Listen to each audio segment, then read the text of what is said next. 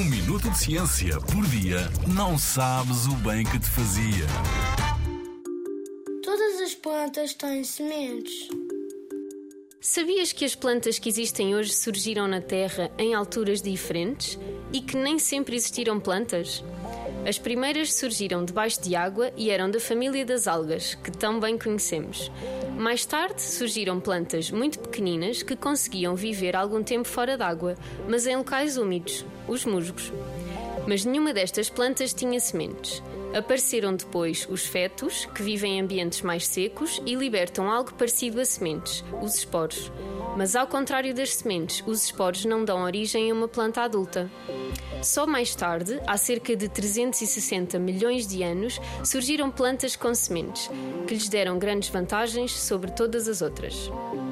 Por serem mais pequenas que a planta adulta, as sementes podem ser transportadas por animais ou pelo vento, como os dentes de leão que sopramos. Também nós as podemos transportar quando se prendem à nossa roupa. Alguns animais escondem sementes para comer no inverno e quando se esquecem delas, temos uma planta nova. A água também transporta sementes, como os cocos. Estas boleias permitiram às plantas espalharem-se pelo mundo inteiro. Até encontrarem a morada ideal, as sementes ficam adormecidas para terem mais hipóteses de sobreviver. Quando finalmente encontram, as plantas desenvolvem-se e têm alimento suficiente na semente para os seus primeiros dias de vida. Na próxima vez que vires sementes no teu prato, lembra-te que ajudaram as plantas a conquistar o mundo. Na Rádio ZigZag, há ciência viva, porque a ciência é para todos.